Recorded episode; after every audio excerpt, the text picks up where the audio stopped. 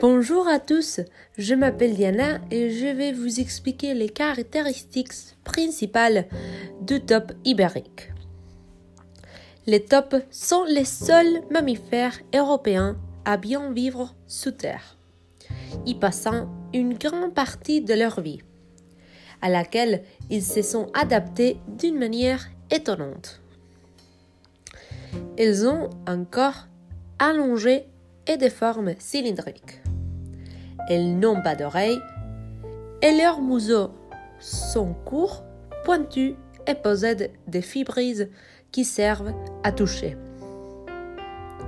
Leur masse est de 104 grammes chez les mâles et de 42 grammes chez les femelles.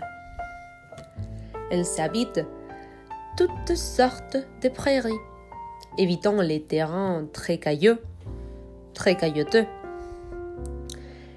Et c'est pour ça qu'elles occupent toute la péninsule ibérique à l'exception des Pyrénées.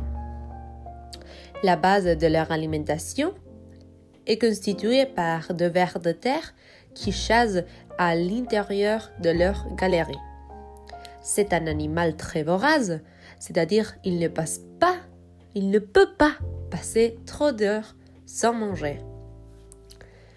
La saison de reproduction de la taupe ibérique comprend les mois entre septembre et mai. La gestation dure 28 jours et la taille moyenne de la portée est de 4 petits.